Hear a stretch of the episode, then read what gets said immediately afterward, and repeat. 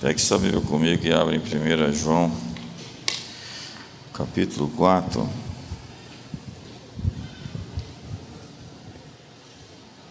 Verso número 18. O amor não existe medo. Antes do perfeito amor lança fora o medo.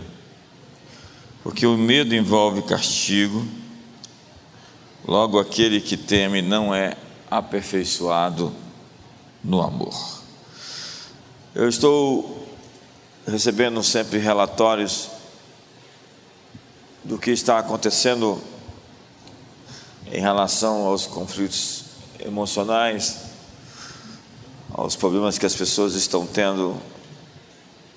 Parece que todo esse ambiente que foi criado por conta dos lockdowns e da do medo tem feito muitas pessoas sofrerem psicologicamente. Há uma pandemia invisível acontecendo, fruto do medo. Esquizofrenias, neuroses, psicoses, psicopatologias. E há muitas pessoas que ouvem vozes, veem vultos, têm terríveis pesadelos, sofrem de depressão, têm comportamentos autodestrutivos, tomadas por síndromes, síndrome do pânico, é, tantos novos elementos dentro dessa aflição que está se acometendo sobre os humanos. Jesus disse aos seus discípulos certa vez: Por que vocês estão com medo? Homens de pequena fé. Ele está associando a existência do medo a uma fé reduzida. Porque o medo está frequentemente associado à incredulidade. Quando você tem fé, seus gigantes, seus temores, seus medos se dissipam como uma névoa. Quando você confia em Deus, aquilo que para você era de fato difícil, a fé é aquele elemento que transforma as impossibilidades em plataformas. O medo é o mesmo que infidelidade. Fé é a raiz da palavra fidelidade. Pistis ou pistior Medo e fé não podem coexistir. Eles trabalham um contra o outro, eles são opostos. Na verdade, o medo é a fé no inimigo.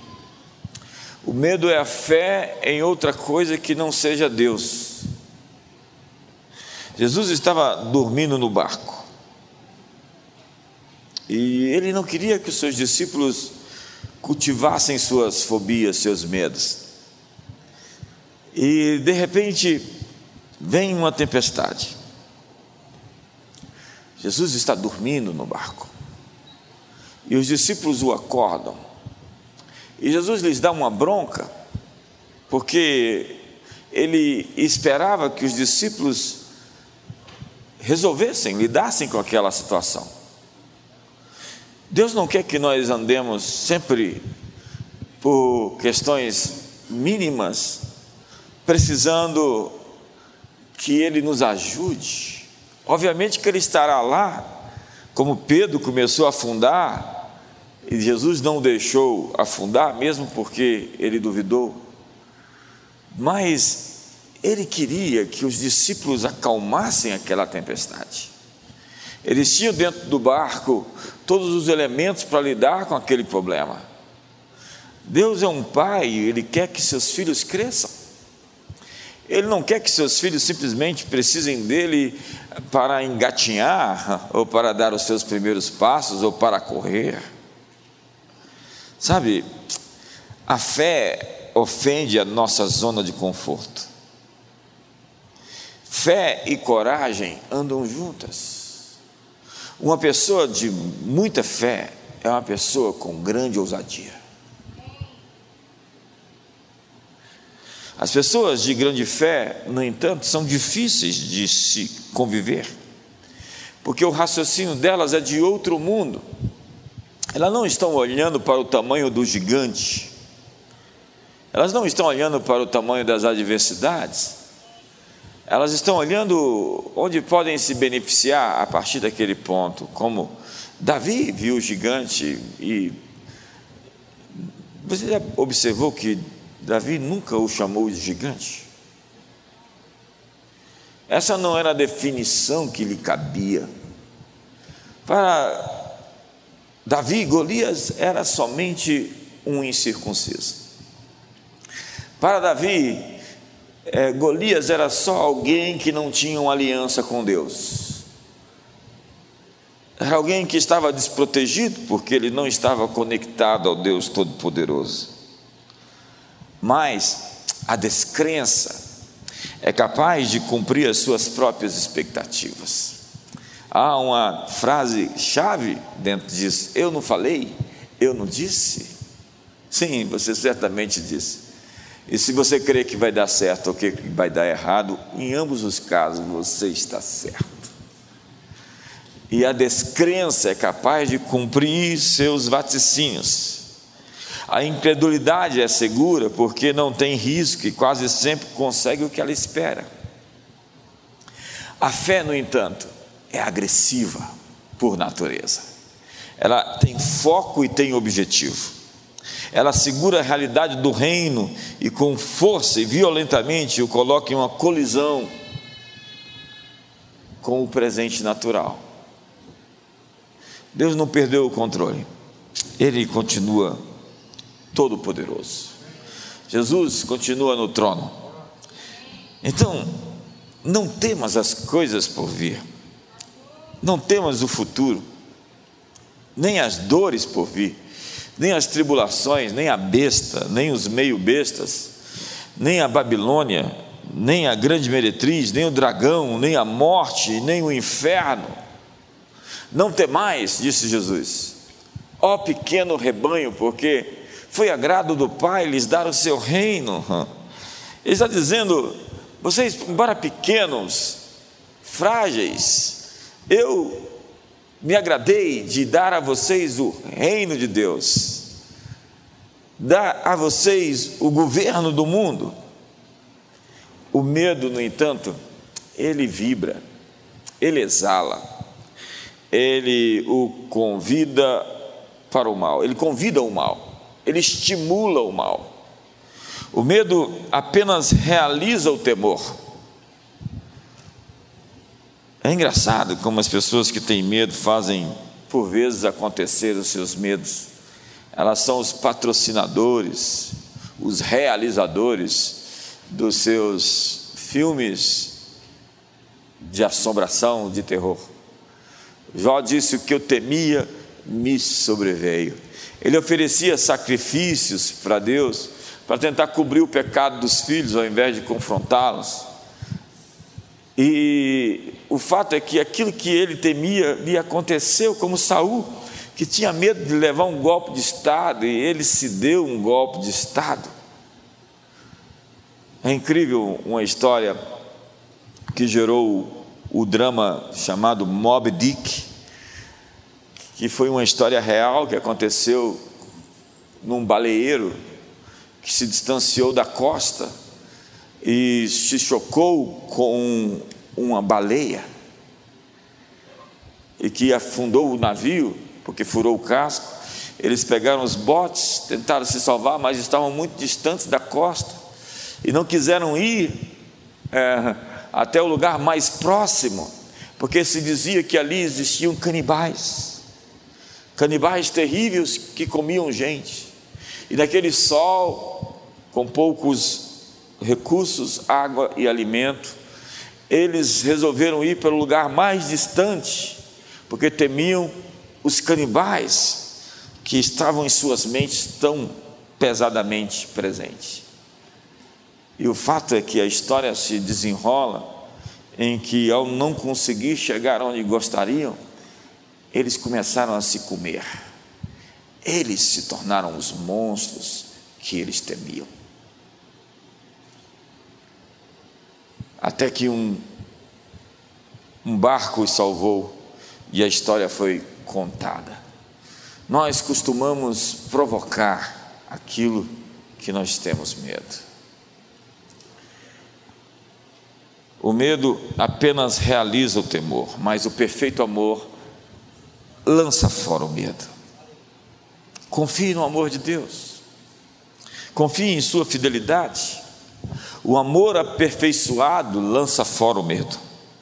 Vós não recebestes de espírito de temor, disse Paulo, mas de adoção, que clama, Pai, Aba, Paizinho. Você é controlado por aquilo que lhe intimida, desânimo, confusão, fraqueza, cansaço. Podem ser sintomas de alguém sob o efeito da intimidação, e quando você anda com medo, você abre mão da sua autoridade. Deus não lhes deu espírito de covardia, disse Paulo ao Timóteo, mas de poder, de moderação e de amor. E quando você teme, você começa a dar a sua autoridade a outros. Não siga um líder com medo. Não siga um líder com títulos e com medo. O medo atrai assombrações. Disse da história da mulher que casou-se.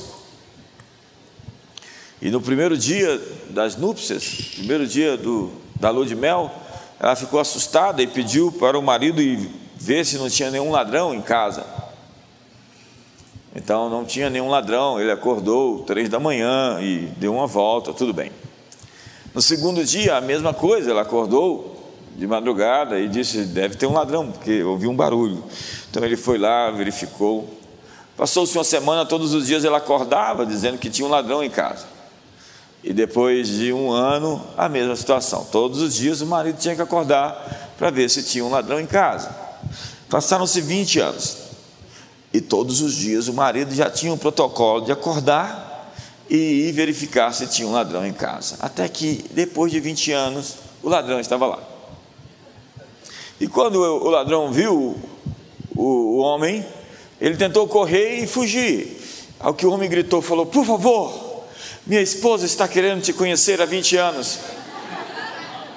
Eu preciso lhe apresentar a ela. Eu vou lhe mandar um cheque todos os meses, mas por favor, deixe-me apresentar minha esposa a você. O mundo pertence às pessoas que creem a despeito dos seus medos. A mulher do fluxo de sangue seguiu a despeito do medo. Você sabe quem entrou para a história? Quem atropelou o medo? A mulher do fluxo de sangue está ali na Bíblia, porque ela não temeu entrar na multidão que lhe era proibido, quebrar o protocolo, tocar em Jesus, que era também proibido no seu tizirite. Sabe, Moisés não temeu a ira do rei e queimou as pontes com o Egito. Ao queimar as pontes com o Egito, Moisés entrou na história. Fé não é ausência de dúvida, mas a presença de crença. O medo atrai as feras. É, parece que até os animais sabem quando alguém está com medo. Eu vejo aquele homem que fica ali com aqueles leões, aquele maluco. Ele fica no meio de um, uns dez leões com ele. Os leões lambem ele, ele abraça os leões. Aquilo era impossível para alguém que tivesse medo. Aí você vai me dizer, nesse caso, o medo é uma segurança que dá de você não entrar numa situação dessa. Os homens maus, os oportunistas, os golpistas, os estelionatários e os sedutores sempre procuram atacar pessoas inseguras. Viva com medo e tudo assombrará e até atacará você. Até os cães sabem a quem atacar. Uma alma com medo é um outdoor de convite a ser agredido, abusado e atacado. Creia que nem morte, nem vida, nem coisas do presente, nem do porvir, nem qualquer criatura desta ou de qualquer dimensão terá o poder de vencer você. e você estará coberto de fé como um campo de força.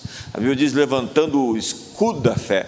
A fé é como um campo de força ao seu redor que lhe protege dos dardos inflamados do maligno. E Paulo diz: em todas essas coisas, tudo isso, somos mais que vencedores então pense em alguma coisa ruim, fala nisto, em todas essas coisas, eu sou mais que vencedor. Pense em qualquer episódio, pense na pandemia, diga eu, todas essas coisas, sou mais do que vencedor. Qualquer situação que você estava vivendo, declare isso, eu creio que em todas essas coisas eu sou mais do que vencedor.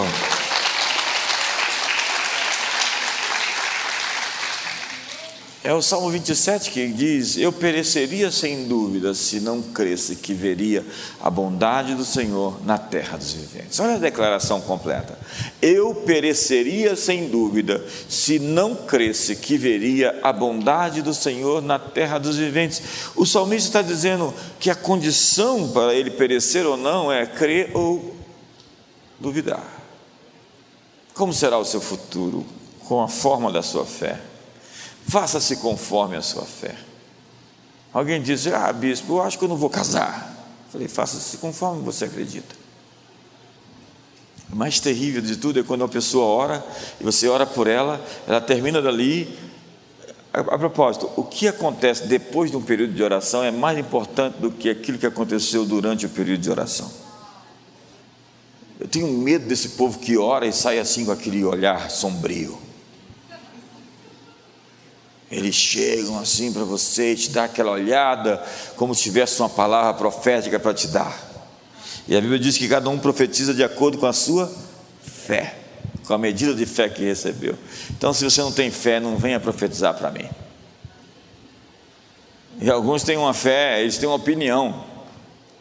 Essa semana uma pessoa me mandou uma, uma profecia, mas era a opinião dela sobre mim, travestida de, de palavra profética. Deus usa pessoas e tem pessoas que usam Deus. E eu tenho medo. Não, eu não tenho medo.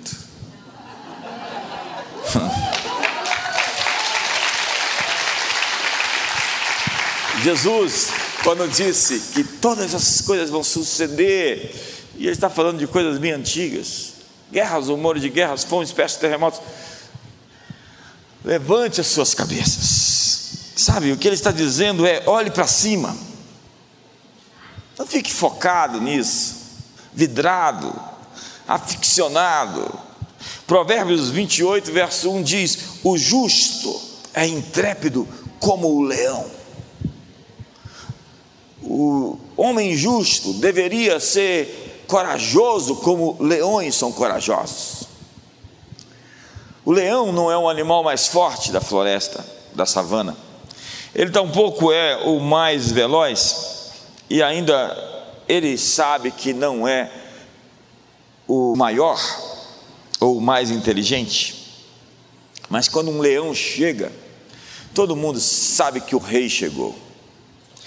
Porque um leão tem autoestima. Eu gosto de um banner que mostra muitos leões juntos e diz: junte-se aqueles que têm a mesma missão que você. Sabe, leões só andam com leões. Então, se você é, quiser realmente casar-se bem, case com a leoa e não com a gatinha. e você, quando o rapaz chegar e falar assim: Oi, gatinha, fala: Ih, rapaz, eu sou uma felina mais avançada. Perdeu o playboy. A igreja de Atos orava Dá-nos ousadia para pregar a mensagem. O salmista orava: Em me vindo o temor, hei de confiar em ti.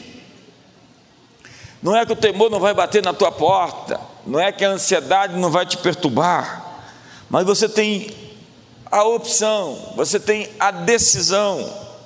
O Salmo 23 diz: Ainda que eu andasse pelo vale da sombra da morte, eu não temeria Ainda que estivesse no vale profundo, não temeria. O Salmo 27, se a guerra estourasse contra mim, ainda assim confiaria. O medo nunca está no perigo, mas está em nós, disse Stendhal. Os textos judaicos dizem: o homem que rouba a confiança do outro é o pior dos ladrões. Em tempos de crise, afaste de pessoas que alimentam as suas dúvidas. Deuteronômio 20, verso 3 diz: olha que texto. Deuteronômio 20, verso 3. E dir-lhe-á: Ouvi, ó Israel, hoje vos achegais a peleja contra os vossos inimigos. Não se amoleça o vosso coração. Não tenhais medo, nem tremais, nem vos aterrorizeis diante deles. Deus está dizendo: quando você for enfrentar o inimigo, chegue como um vencedor. É o que diz Sun Tzu. Alguns se esforçam para obter a vitória, outros obtêm a vitória e entram na batalha para recebê-la. Eles sabem que vão vencer e só vão ali a fim de confirmar o que já sabem. Lembre-se de Gideão, ele mandou todos os medrosos para casa. E o verso 8 do Deuteronômio 20 diz: E continuarão os oficiais a falar ao povo, dizendo: Qual homem medroso e de coração tímido? Vá, torne-se para casa, para que o coração de seus irmãos se não derreta como o seu coração. Ele está dizendo que se você tem ali um grupo, um exército de pessoas valentes, e no meio daquele grupo de valentes existem pessoas medrosas, o coração dos medrosos pode enfraquecer o coração dos valentes. Deuteronômio 28, verso 10, diz: E todos os povos da terra verão que és chamado pelo nome do Senhor e terão medo de ti. Uau! É a história de Jacó, onde Deus espalhou o pavor dele contra os inimigos que poderiam destruí-lo. Deus os assustou. Por vezes, Deus redimensiona o seu tamanho perante os seus inimigos. É um princípio da guerra das guerrilhas de Saul né? Poder não é aquilo que você tem, é aquilo que o seu inimigo acha que você tem. E por vezes Deus está fazendo isso, assombrando os teus inimigos com a sua força. É isso que eles estavam assim quando eles chegaram em Jericó.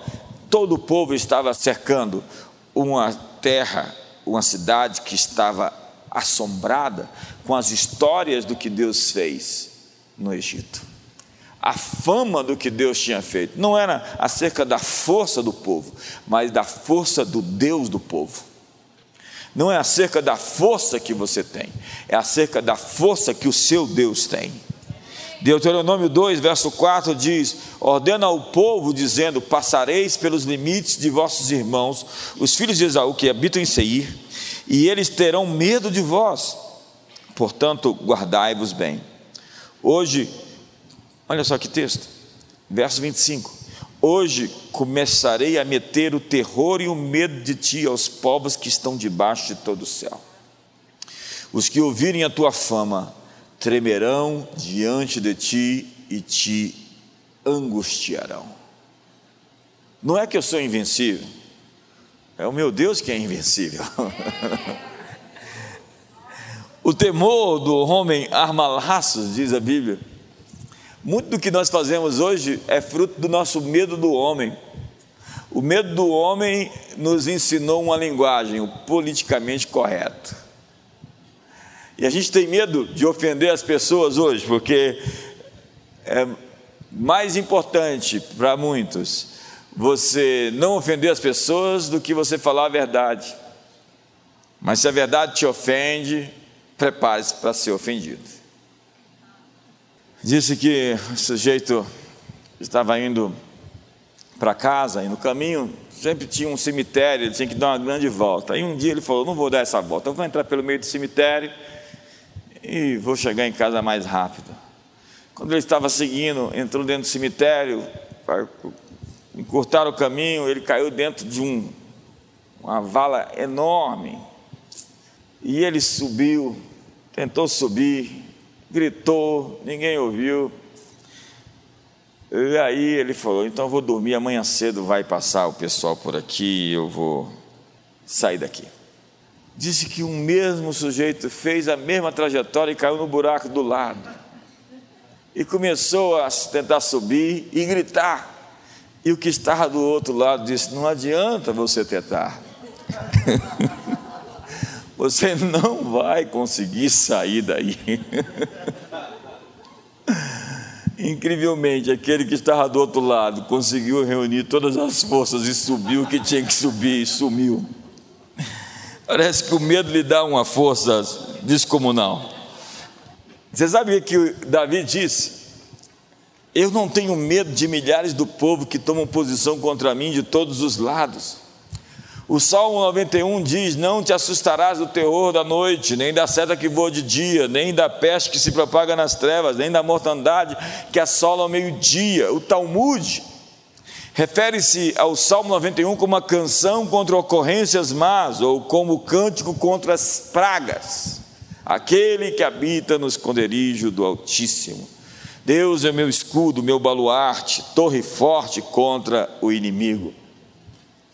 E em Zacarias 2, vai dizer justamente, no verso 5: Pois eu lhe serei, diz o Senhor, um muro de fogo em redor, e eu mesmo serei no meio dela a sua glória. O medo lhe dá uma dimensão errada das coisas. Mateus 14 diz: no verso 26, que os discípulos, ao verem Jesus andando sobre as águas, ficaram aterrados e exclamaram: É um fantasma. Tomados de medo, gritaram. Imagine, você está vendo Jesus e o medo te faz ver um fantasma. Então, no jardim, quando Deus falou com Adão, a voz de Deus virou um assombro, um relâmpago. É engraçado porque o texto bíblico fala no episódio de Paulo e no episódio de Saulo em Damasco e no episódio de Daniel, que quando Deus falou, as pessoas que ouviram, ouviram trovões, e os homens de Deus ouviram a voz de Deus. Para muitos, a voz de Deus é assustadora. É como aquele cântico que a gente canta, né? Eu não quero dizer a Moisés, vá em meu lugar.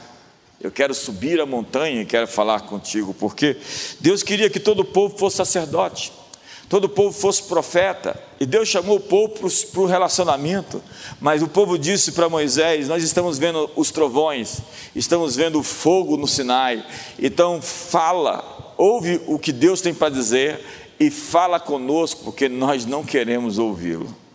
Essa é uma cultura dos buscadores de profecias que estão atrás de receber uma palavra profética ao invés de ouvir o que Deus tem para dizer para eles. Para os filhos livres do medo, esta é a grande expressão. E esse é meu filho, em quem me comprazo. Foi isso que Jesus ouviu. Mas as pessoas ouviram ao redor outros ruídos, outros barulhos. O Salmo 56 diz: Em me vindo o temor, hei de confiar em Ti. Em Deus, cuja palavra eu exalto, nesse Deus ponho a minha confiança e nada temerei. Que me pode fazer o mortal? Que me pode fazer o mortal? Você tem a opção de confiar em Deus ou você tem a opção de temer? O medo virá, mas você decidirá o que fará com ele. Então, o medo pode se tornar o seu motivo de oração e de enfrentamento. Como diz o Salmo 119, verso 39: Afasta de mim o opróbio que temo, pois os teus juízos são bons. Você lê os Salmos, você vê alguém que luta contra as mesmas situações que todos nós lutamos e que enfrentou e venceu. Portanto, enfrente aquilo que você teme. Josafá teve medo, diz a Bíblia, porque veio uma grande multidão contra ele, mas ele foi até Deus. Josafá foi até Deus. Então Deus mandou uma palavra profética até ele, um tal de Jaaziel. Deu uma palavra profética para Josafá. E ele resolveu encarar os seus medos, colocou o ministério de louvor na frente do exército e começou a adorar. E a Bíblia diz que Deus começou a armar emboscadas contra os inimigos quando este adorava. Da boca de pequeninos e dos que mamam, suscitaste perfeito louvor para fazeres calar o inimigo e o vincador.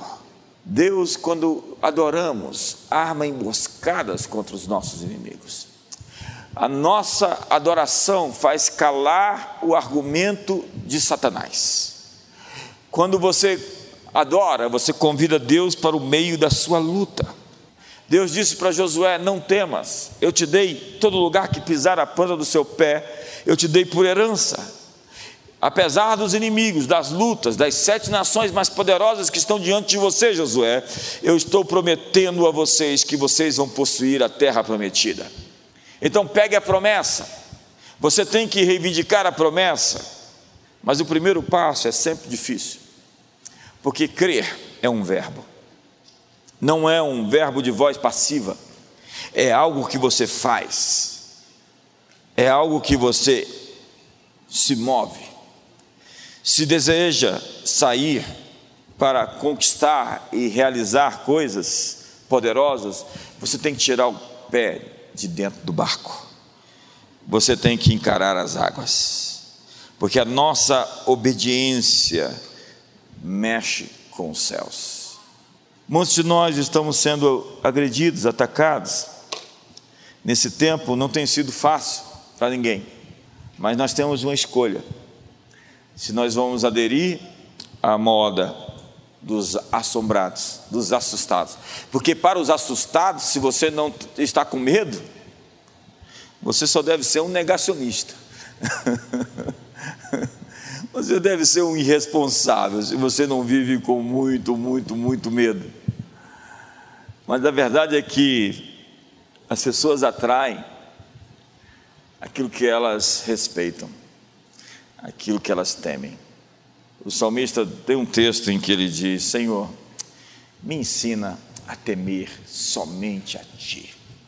Homens íntimos de Deus não são intimidados por outros homens.